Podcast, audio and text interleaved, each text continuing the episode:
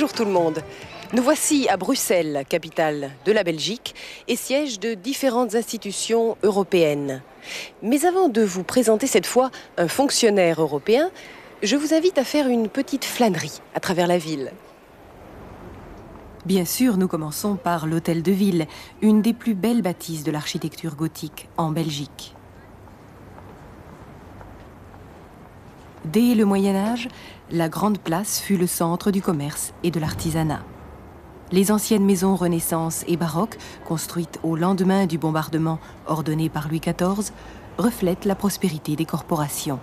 Les graissiers, par exemple, eurent leur domicile dans la maison La Brouette. Ces guildes ne regardaient pas à la dépense. Au milieu de cet ensemble harmonieux, la maison des brasseurs. Elle abrite le musée de la brasserie.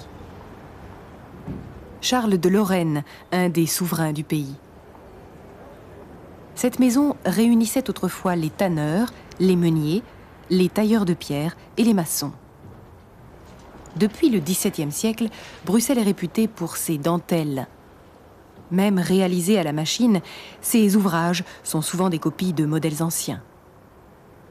La place royale a vu bien des souverains qui résidaient sur la colline de Coudambert. C'est en 1830 que la Belgique acquit son indépendance des Pays-Bas pour devenir une monarchie constitutionnelle. Albert Ier, grand-père du roi actuel, jette un coup d'œil sur la ville. Le palais royal, la résidence officielle du roi qui assume la fonction de chef d'État.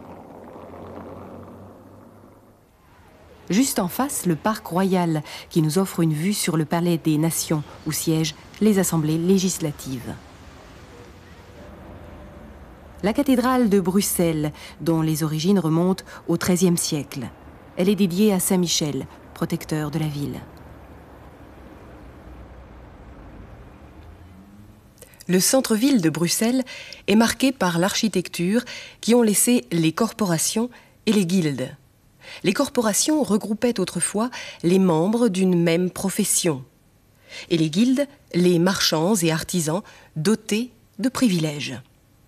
Ces associations n'ont pas hésité à décorer généreusement leurs bâtisses de sculptures, de bas-reliefs.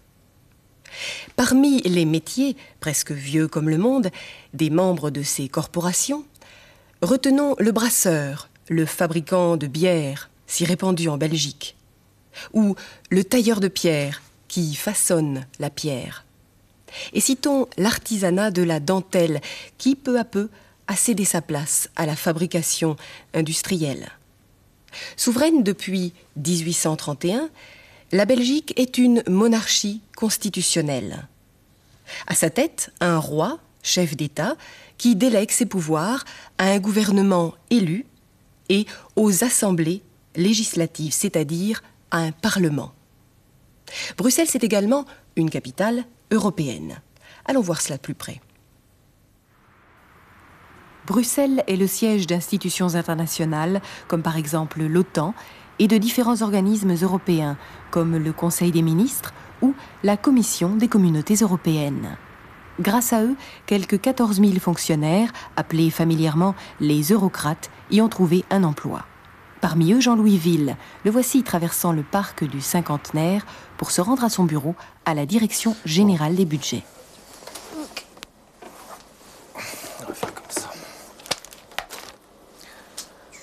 Bonjour Jean-Louis. Oui, bonjour Charlotte.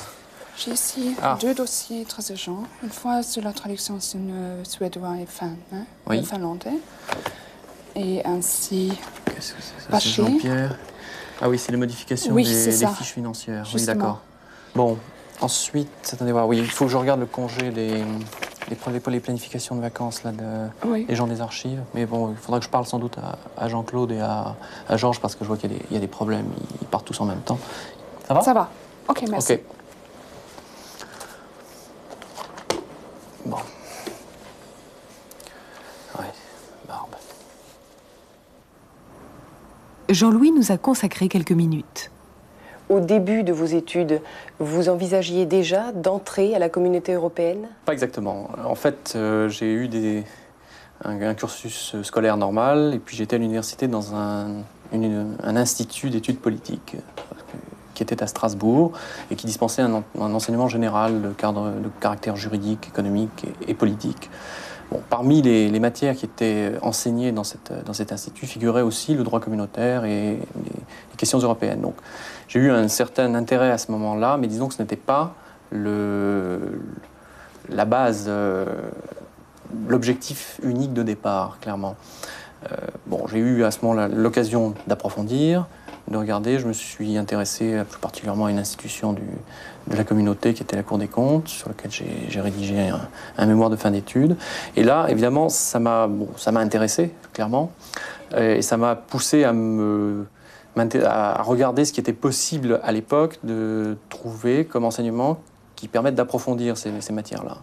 Et c'est comme ça que j'ai atterri euh, enfin atterri c'est un grand mot, que j'ai découvert l'existence d'un collège euh, qui s'appelle le Collège d'Europe à Bruges, auquel j'ai posé ma candidature et qui m'a accepté euh, après mon année, euh, enfin après mes trois années à Strasbourg.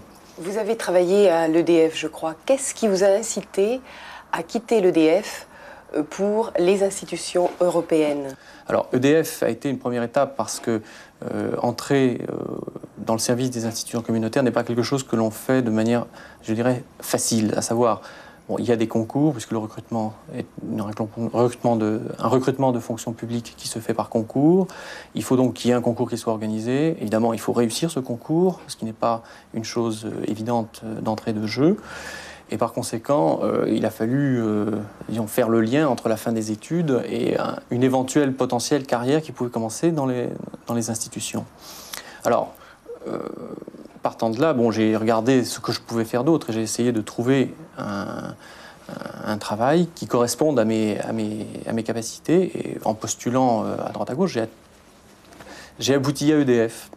Alors EDF, je me suis occupé en fait de, non pas d'électricité, bien que euh, ça soit le, la matière première de l'entreprise, mais euh, je me suis occupé de gestion du personnel et de questions administratives, donc euh, relativement euh, un petit peu en support de l'activité de, l'entreprise elle-même.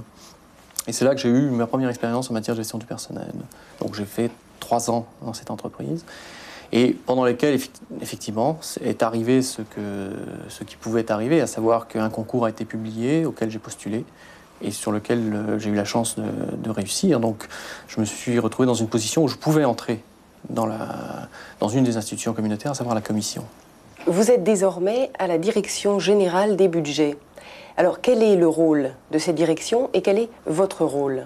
Alors, la commission, qui est un organe administratif qui, a un, qui est une des quatre institutions principales de la, de la communauté, pardon, cinq institutions principales, parce que maintenant la Cour des comptes est, aussi élevée à ce, niveau d'institution, et l'organe qui est à la fois l'exécutif et le gardien du traité, et qui a dans le triangle institutionnel de décision le monopole de l'initiative, c'est-à-dire c'est elle qui propose. Bon, c'est un organe politique composé de 20 commissaires et qui est, euh, comme toute administration, composé ensuite d'un certain nombre de services administratifs euh, qui sont en, gros des portefeuilles qui sont attribués au commissaire. Donc chaque commissaire a des attributions, des compétences particulières, des domaines de responsabilité, et pour chacun de ces domaines, il a un service administratif complet qui euh, travaille, prépare, élabore, réfléchit, propose. Alors, le service lui-même est une direction générale qui est euh, dirigée par un, fonctionnaire de, très haut niveau, qui est le directeur général, logiquement, euh, et alors ce service est découpé ensuite euh, en différentes grandes unités, donc en direction, qui elles-mêmes sont subdivisées en unités, avec à chaque fois euh, un responsable à leur tête. Le rôle de l'assistant du directeur général, donc mon rôle, avec mon collègue, puisque nous sommes deux à assumer cette tâche, est un rôle à la fois de gestion du personnel et de coordination.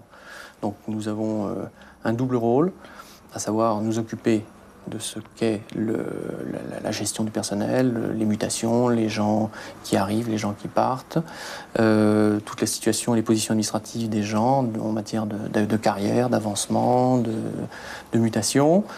Et d'autre part, la coordination interne et l'interface. Euh, ben, j'aime pas beaucoup le terme, mais c'est celui qui est le plus commode, euh, avec le niveau politique, c'est-à-dire avec notre commissaire et notre cabinet. D'où vient votre passion européenne? Jeune, très jeune. Euh, bien parce que j'ai eu euh, la chance de vivre dans un milieu international. C'est-à-dire j'ai habité à Luxembourg pendant très longtemps. Et puis ça développe un petit peu le, sentiment qu'il y a autre chose que le, cadre strictement français. Et partant de là, on commence à regarder l'extérieur et je sais pas, j'ai trouvé cela très attrayant. Et donc, euh, cela a un peu conditionné ensuite mes études euh, universitaires et, puis la filière dans laquelle je me suis euh, engagé. À côté d'organes internationaux comme l'OTAN, l'Organisation du traité de l'Atlantique Nord, diverses institutions européennes siègent à Bruxelles.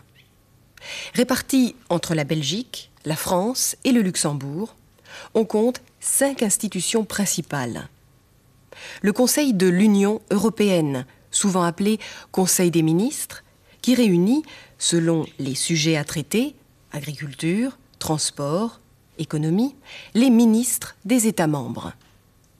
Avec le Parlement européen, élu directement par les ressortissants des pays de l'Union, le Conseil a une fonction décisionnelle et législative. Ce sont ces deux organes qui font les lois.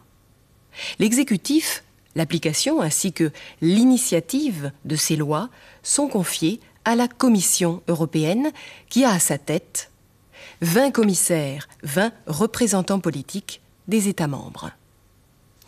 Le pouvoir judiciaire, le contrôle du bon fonctionnement des trois premiers organes, relève de la Cour de justice et de la Cour des comptes. La Cour de justice Gerichtshof. La Cour des comptes. Rechnungshof.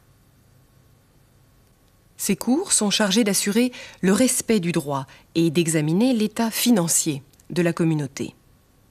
Et Jean-Louis Ville dans tout cela. À l'issue d'études à l'Institut d'études politiques de Strasbourg, il a écrit un mémoire, un travail de recherche sur la Cour des comptes. Puis, il est entré au Collège d'Europe, à Bruges, afin d'y compléter sa formation, particulièrement en droit communautaire, en droit européen. Une expérience professionnelle de trois ans à EDF, Électricité de France, et Jean-Louis a été recruté sur concours par la Commission européenne. La Commission est assistée d'un important service administratif. Chaque commissaire traite un domaine particulier le budget par exemple, en collaboration avec son administration, son portefeuille, sa direction générale. Jean-Louis occupe le poste d'assistant du directeur général des budgets. Il assume une double tâche. Il a deux fonctions. D'une part, la gestion du personnel, c'est-à-dire tout ce qui concerne la carrière, l'avancement ou la mutation des fonctionnaires. D'autre part, ce qu'il appelle par anglicisme l'interface, assurer un lien constant et une bonne coordination entre son service et son commissaire.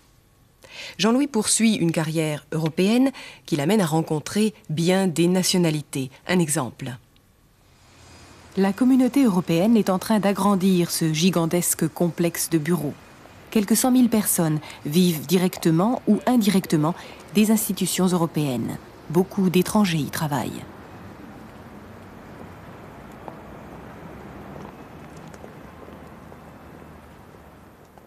Bonjour, je suis donc Jean-Louis Ville, je suis l'assistant du directeur général des budgets. J'ai le plaisir de vous accueillir aujourd'hui, euh, comme vous allez débuter votre stage.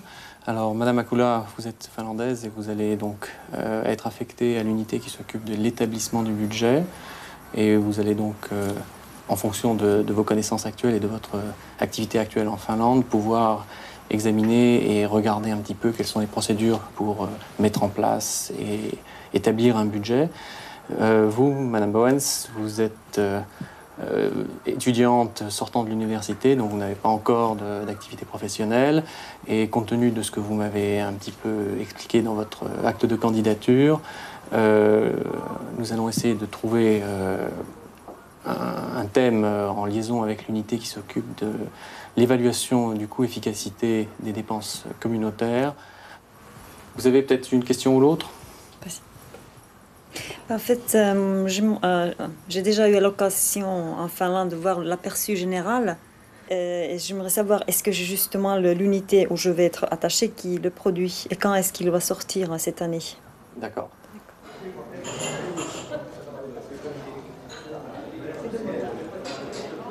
La cafétéria, lieu de détente et de rencontre. La pause café est pour chacun l'occasion de s'accorder quelques minutes de bavardage avant la prochaine réunion ou le prochain rendez-vous.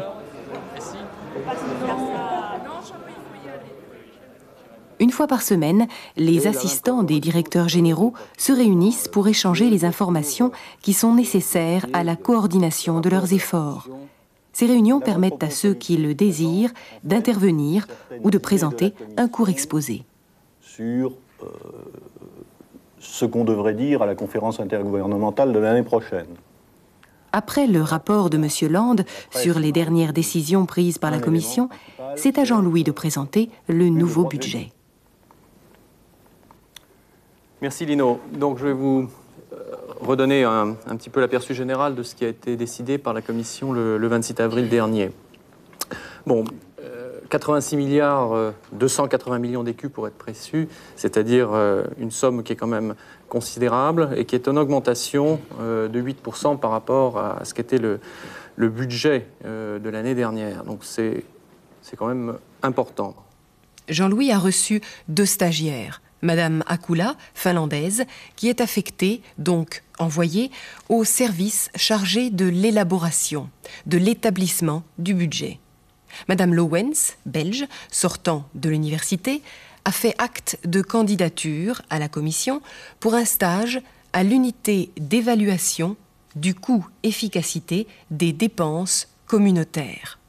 Cette unité étudie la rentabilité des dépenses faites au niveau européen. À propos d'argent, vous souvenez-vous du montant du budget présenté par Jean-Louis? 86 milliards 280 millions d'écus, c'est-à-dire une augmentation, une croissance de 8% par rapport au dernier budget. Nous partons maintenant loin des chiffres, flâner en ville. L'avenue Louise, une bonne adresse pour faire ses emplettes. Ces magasins attirent les Youpi belges, la clientèle UP et les eurocrates. Bruxelles est officiellement bilingue avec une majorité francophone. Près de 150 000 habitants vivent dans cette ville cosmopolite. La gastronomie y jouit d'une bonne réputation. Le quartier de l'îlot sacré est bordé de restaurants. On le voit, il n'y a que l'embarras du choix. Bien sûr, les fruits de mer et plus spécialement les moules sont au menu.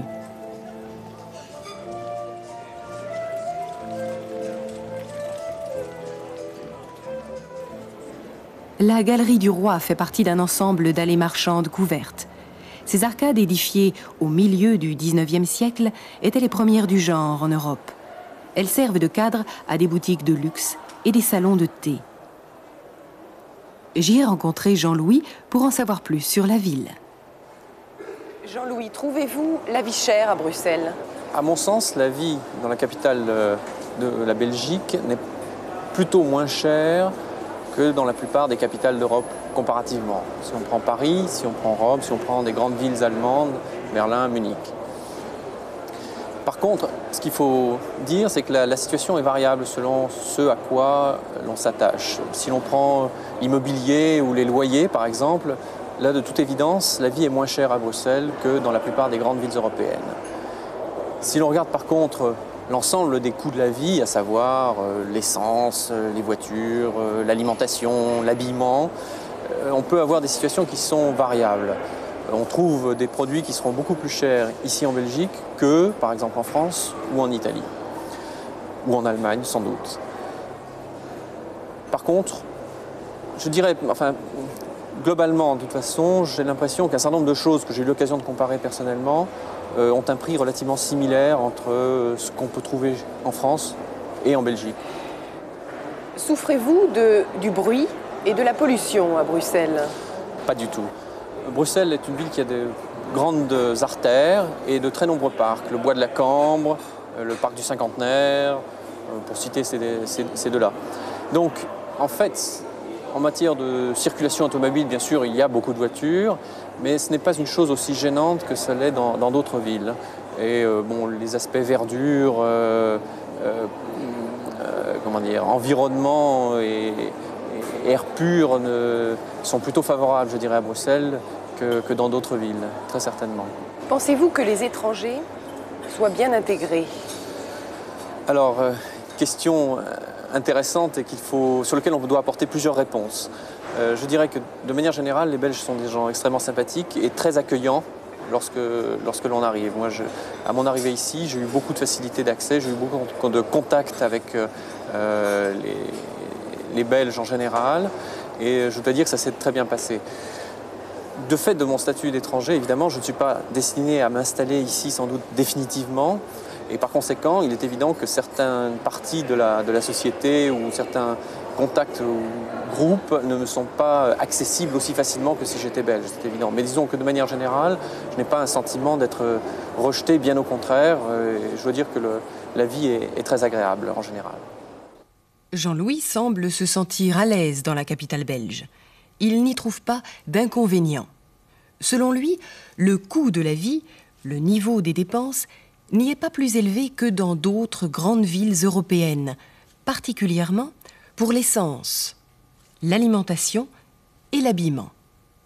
L'immobilier et les loyers seraient même moins chers que ceux des voisins européens. Côté social, la capitale belge est également équilibrée. Jean-Louis parle de facilité d'accès lors de son arrivée, d'une intégration sans complication malgré son statut d'étranger. Il n'a jamais eu l'impression d'être rejeté, de ne pas être toléré. Nous allons le retrouver quelque part à Bruxelles. Symbole du Bruxelles d'aujourd'hui, l'atomium, souvenir de l'exposition universelle de 1958. Il représente une molécule de cristal de fer. Brupark, tout près de l'atomium, est un centre d'attraction connu pour les maquettes de célèbres monuments européens. Le Palais des Doges à Venise, c'est ici que nous rencontrons Jean-Louis, son épouse et leur petite fille, Laura.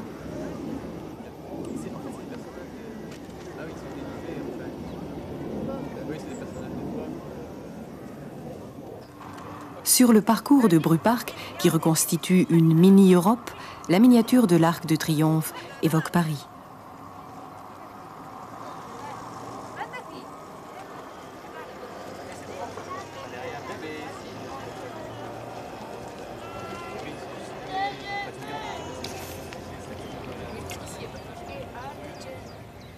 Bruxelles est une ville verte. Ce parc est le cadre que nous avons choisi pour une promenade et un entretien personnel.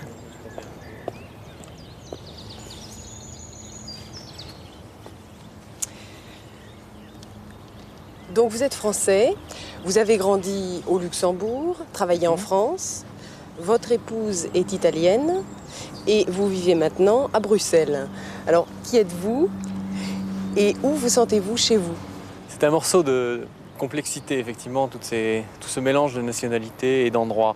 En fait, je suis né en France, mes parents sont français, ma famille habite encore en grande partie là, et je me sens, disons, fondamentalement français.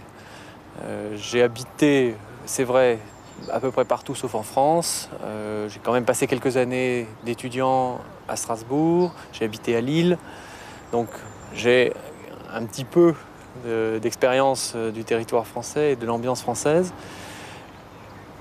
Mais la majorité de ce que j'ai vécu était plutôt à l'étranger.